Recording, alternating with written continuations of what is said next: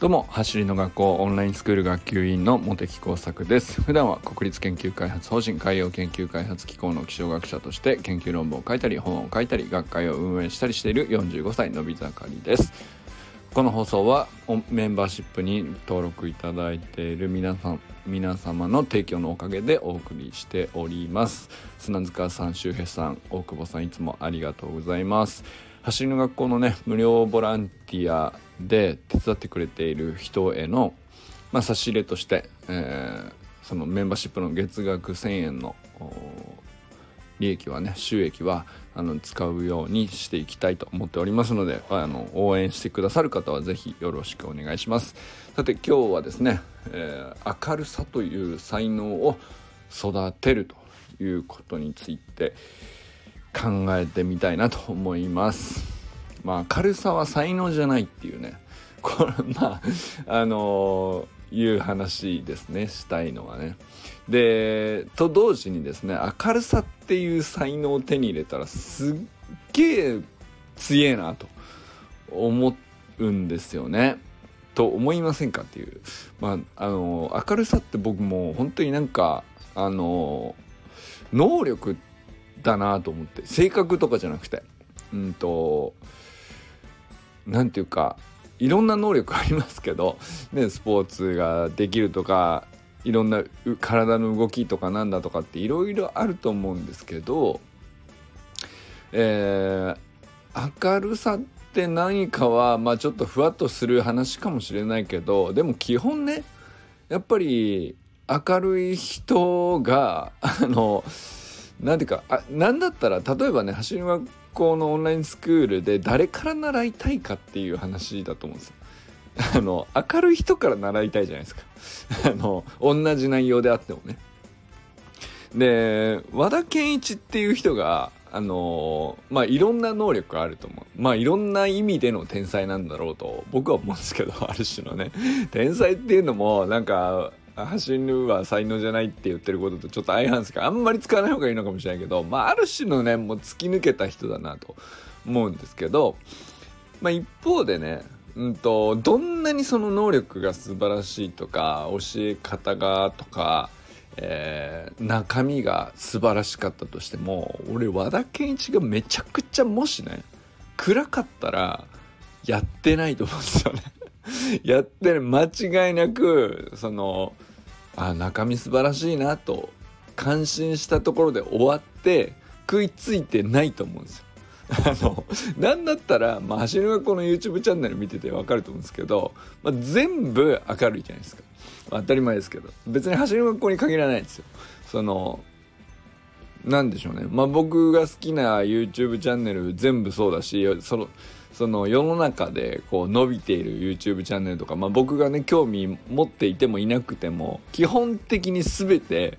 あのやっぱり明るさってめちゃくちゃ価値があるってことだと思うんですよね。あのそれだけみんなから支持されたりあの応援されたりっていう意味でも、まあ、あるいはその教えてほしいなと思思われるためにもね。でだからいろんな人ってこう能力あるし多様性があって、えー、まあ、価値もあるんだと思うんですけど、まあ、それをねより多くの人に届けて、まあ、より多くの人を幸せにしてで結果的に自分もあのすごく楽しく生きるみたいな話になる時に先に自分が明るいことってめちゃくちゃ重要な出発点だなと思うんですよね。だとしたら、あの明るさっていうね才能を育てるっていうのはもうめちゃくちゃ重要なテーマなんですよね。なんですけど、まあ、そこに関してはね残念ながらその走り走り革命理論のようなあの分かりやすいメソッドを僕はなんか紹介できる何かがあるわけじゃないんですけど、まあ、ただ自分自身の体験でいくとあのまずね今現在の茂木工作は結構僕は明るいって言われるんですよ。で自分でも明るいと思っています。であのまあこれねもっとお前より明るいやついるよとかそういう話ではなくてまず自分がねあの明るい人間だなと思って毎日を過ごせているかっていう話ですね。でこれがあの性格なのかっていうことなんですよ。で僕は全く性格で決まっているものでもないし生まれつき決まっていたことでもないしあのかなりね、うんと、我ながらなんですけどすごく後天的に今のうん明るさという才能を育てた意識があるんですよね。でそれっていうのはあの何て言うんですかね小中高ぐらいまでの自分の性格があの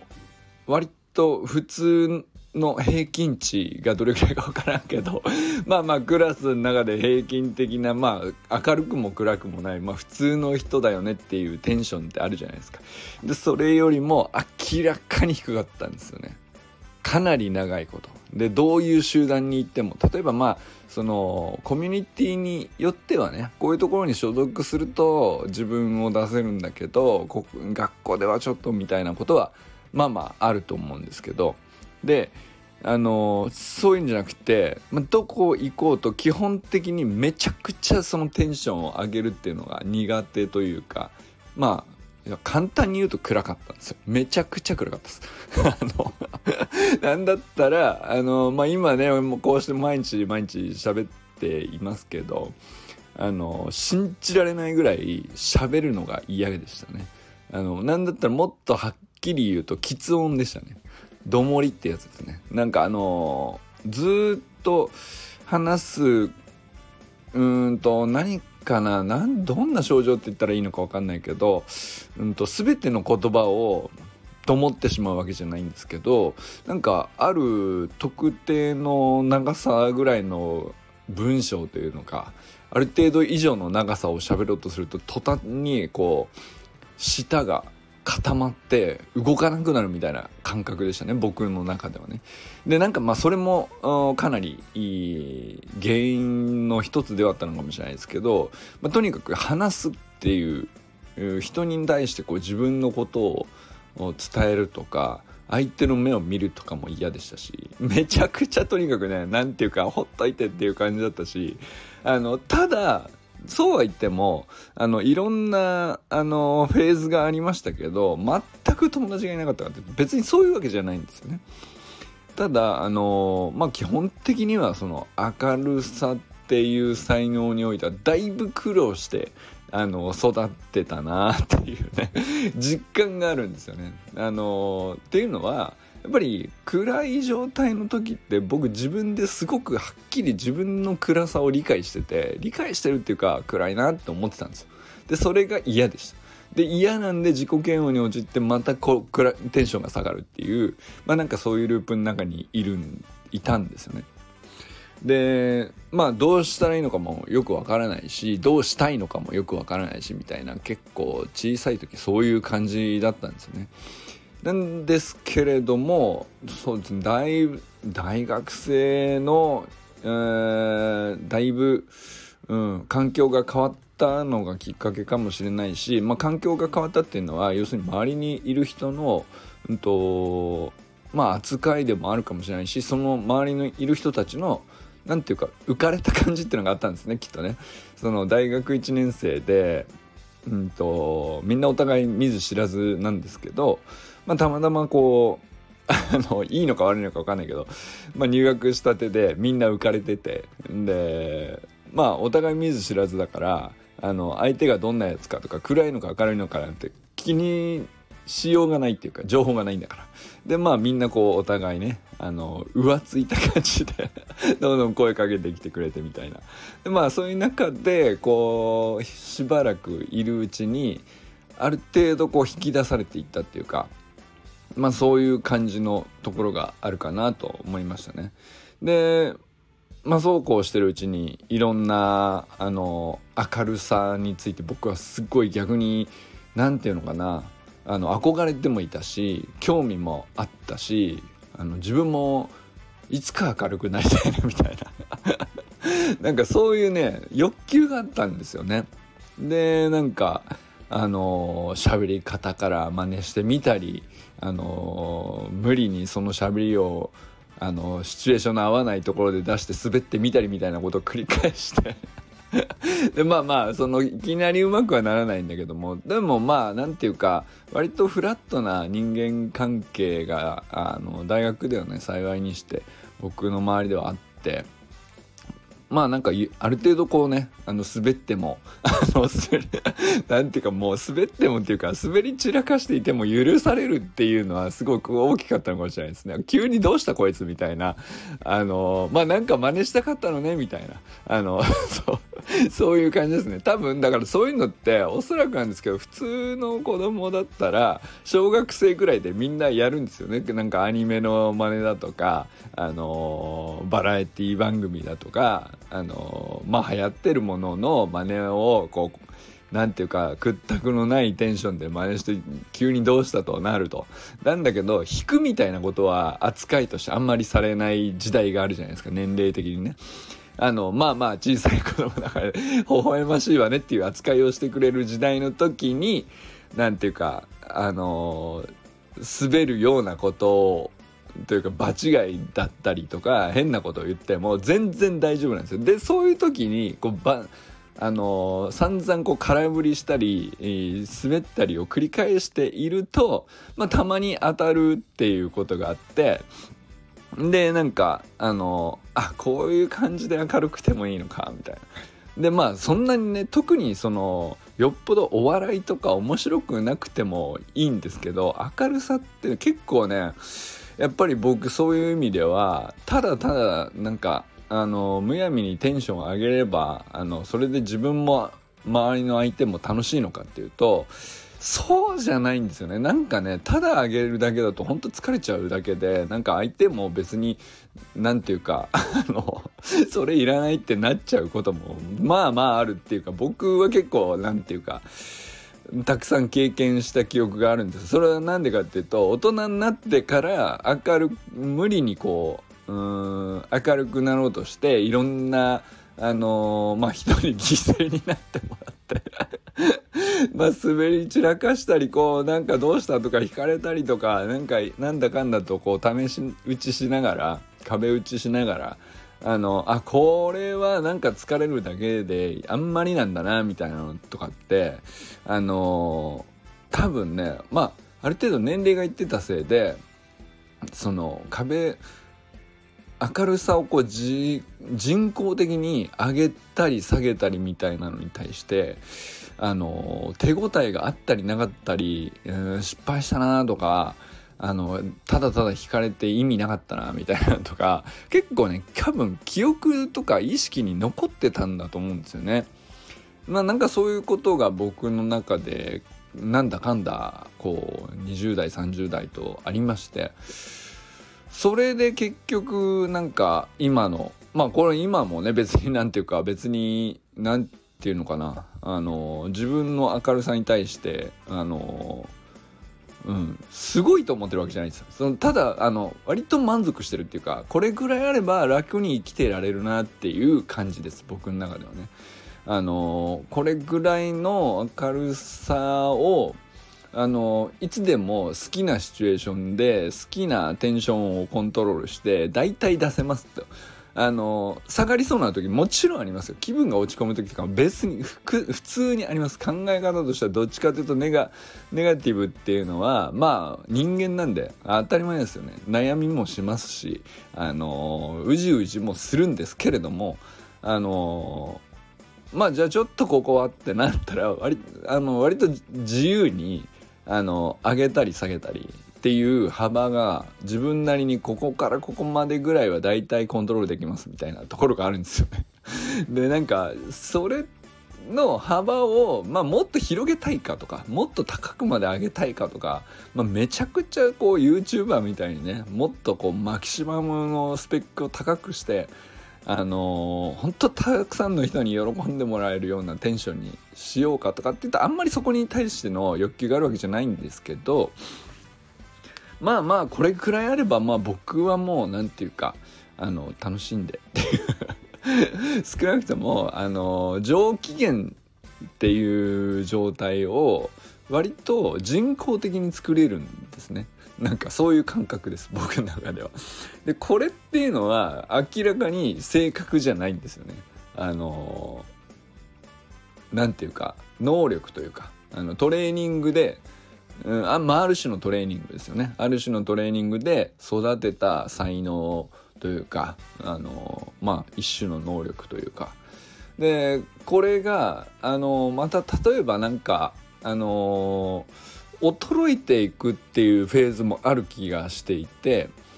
でそのあの何て言うか今の状態から衰えていくとすると何をサボった時に落ちていくのかっていうのが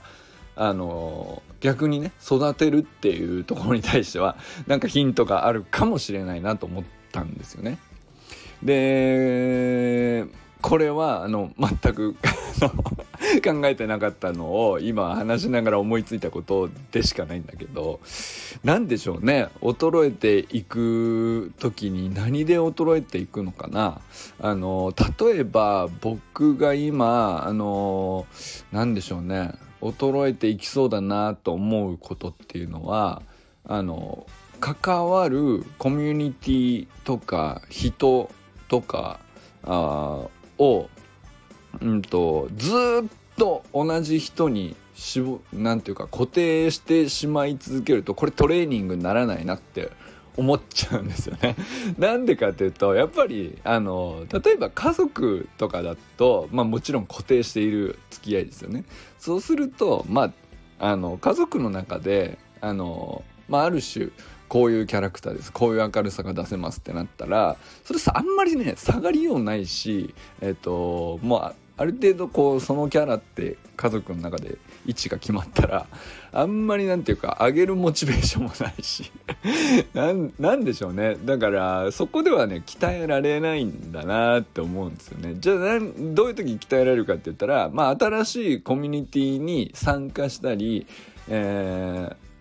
ー、新しくうん、まあだから職場の人とかもやっぱりもう付き合いが長くなってきちゃうんで、あのー、相手もね安心してこう、えー、会話の流れって大体こういう感じだよねっていう風な構えでねそんな緊張感もないんですよね。そうすると別にその明るさのコントロールとかそんな難しくないっていうか上げたければ上げますよと。で上げた時に惹かれるんみたいな心配もないっていうか。その緊張感がないって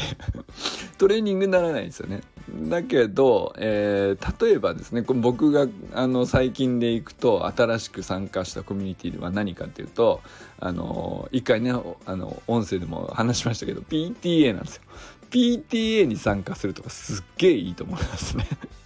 あのまるで文化が違うんで価値観も違うし、まあ、目的とかあの達成したいこととかあの大事にしたいこととか全然違うもの、うん、そういうコミュニティに参加するとかいいんじゃないかなと思ったりしますね。でそういう中で、えー、最初はあのいきなりそのニューカマーなのにガンって上げた状態で入ってったらだなんだってなるからね。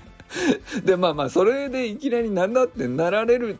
のが悪いわけじゃないんですよ。なられたらなられたであこういう反応になるのね。僕いつもこうなんですけどね。でもいいし、うんと、まああのちょっとあの様子見ながらちょっとずつ上げていこうか。でもいいんですけどどっちにしても相手は何ていうか自分のことをどういう人なのっていうどういうキャラなのとか分かってない人があの相手になった時にうんと、トレーニングっぽくなるのかなと。あの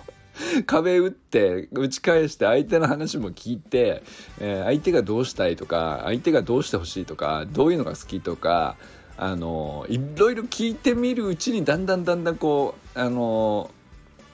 じゃあまあこれぐらいの明るさどうですかみたいな感じに なっていくのでそこでね鍛えられるのかなと思ったりするんですよね。でそれを繰り返していれば要するにえっ、ー、といろんなコミュニティにちょこちょこ顔を出すと、まあ、ずっとそこにねあの携わらなくてもいいと思うんですけどまあだからまあその一つが僕にとってはね橋の学校っていうコミュニティもその一つだったと思うんですけどあのまあそれもね2年続いてますから。それで、えー、まあ最近でいくと PTA に参画したとか。まああとだから子供関係が僕の場合は多いですけど、まあ、そうじゃなくてなんかあの普段から付き合いはあるんだけど仕事場の人じゃない人で、まあ、どういうお仕事をされているのか実はよく知らない人とかあのパパ友ママ友とかねあのいらっしゃるんですよ。まあ、あとは僕で言うと草野球のチームに所属してるんですけど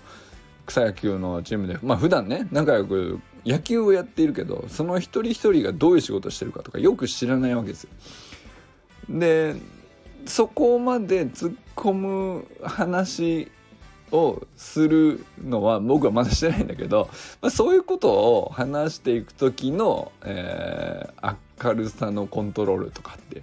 結構ねあのいいトレーニングなんですよね。でまあやってもやんなくてもいいんですよ別にそれがなくてもあの住む付き合いのうちは別にそれでもいいんですけどまあなんかあの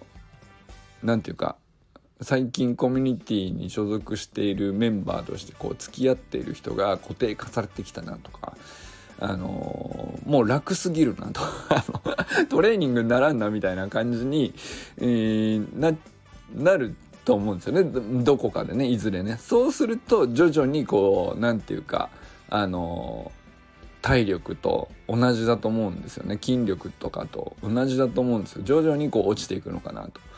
でそんな無いつでもこう何て言うかほっといても性格だから明るい人は一生明るいってことは僕はないと思っててあの育てて鍛えてあげていくこともできるしあの逆にその条件が取れてしまうと落ちていくこともあるのかなと。まあ、あとはねあのある程度大きな舞台に立つとかもね あの経験としてはねめちゃくちゃ緊張感あるんでそのめちゃくちゃこうお客さんの人数が多い、会場で一人で話すとか、まあ、なんかそういう経験とかもねあのもしできる場所があるんだったらあのできるだけ出た方がねあのそれがうまくいくかいかないかはあんまりその僕は重視してなくて今はねあのあなんていうか自分のうんと明るさのコントロールっていう意味でのトレーニングとしてはねめちゃくちゃあの効くなって思ったりしますね。まあ、例えば僕だと,、えー、と研究者なので学会みたいなイベントがあるわけですよ。そうするとまあみんな研究者仲間なんである程度顔はしてんだけど普段別にそんな仕事場で一緒とかっていうわけじゃないんで基本的には知らない人もたくさんいらっしゃる中でまあ100人とか200人とか、まあ、会場にいたりするんですよね。で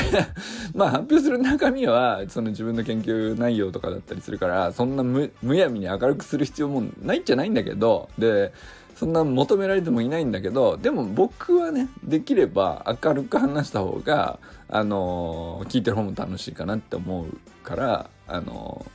まああまり求められていないチャレンジをしたりするんですけど、まあ、あとはねその講演会とかでえ、ー、とまあ自分のね研究テーマに沿った専門家をよとして呼びたいんで来てくださいみたいな、まあ、そういうイベントに出かけていくこともありますけどそれもねすごく僕はあの大事にしててもう別にだからいただける報酬とかも全く関係ないです。無償でもやるし、えー、だいぶいただく場合もありますけどあのそこ関係なくね何ていうか僕はあの年齢もね小学校中学校高校とかもあるしまあ、あるいはその大人があの企業さんとかが集まってるようなところに出てってあの発表するとかっていうのもありますけど、まあ、あとと一番過去で一番長かったのはニコニコ学会っていうね あのニコニコ動画っていうあの YouTube じゃないあの日本初の動画配信サービスありますけど、まあ、あそこでねあの全国に配信されるっていうあのイベントみたいので、まあ、4万人が視聴してる中だと思うとめちゃくちゃ緊張するみたいな、あのそういうイベントがあった時に、あのまああの時が生涯一番テンションを上げたかもしれないですね。まあなんか例えばそういうビッグイベントに出れるチャンスがあったら出るできるだけ出るとかその自分がねそのキャラクターとして向いてるか向いてないかとかあんま関係なくあのトレーニングだと思ってまあ、マスターズの大会とかと一緒ですよね出てみないとみたいな。でしあのうまいか下手かとかかん早いか遅いかとか関係なく、まあ、出てみればその出てみたことの経験ってすっげえでかいじゃないですかっていうのと同じなのかなと思ったりしますね。まあ、ということで今日はあのあんまりあの 走りそのものじゃないんだけどでもこれはなんかあの走りのトレーニングを続けていくとかあのあるいはやっぱりいろんな人から学びたいじゃないですか。でいろんな人から学びたいという時には教えてくれる人が教えたいなって思うような人でいることも結構大事かなとも僕思ったりして。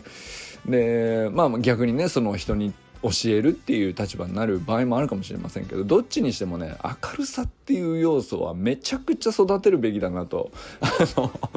思不意に思ったんであのそんなこと話してみました。で明るさっていうのは僕は性格じゃないと思っててまあ才能じゃないと。まあ才能じゃないじゃなくて生まれつきのものではないと。で才能っていうのはあの人が鍛えて身につけていく後天的にあの育てていく能力のことを僕は才能と認識してるのであの育明るさっていう才能を育てることもねあの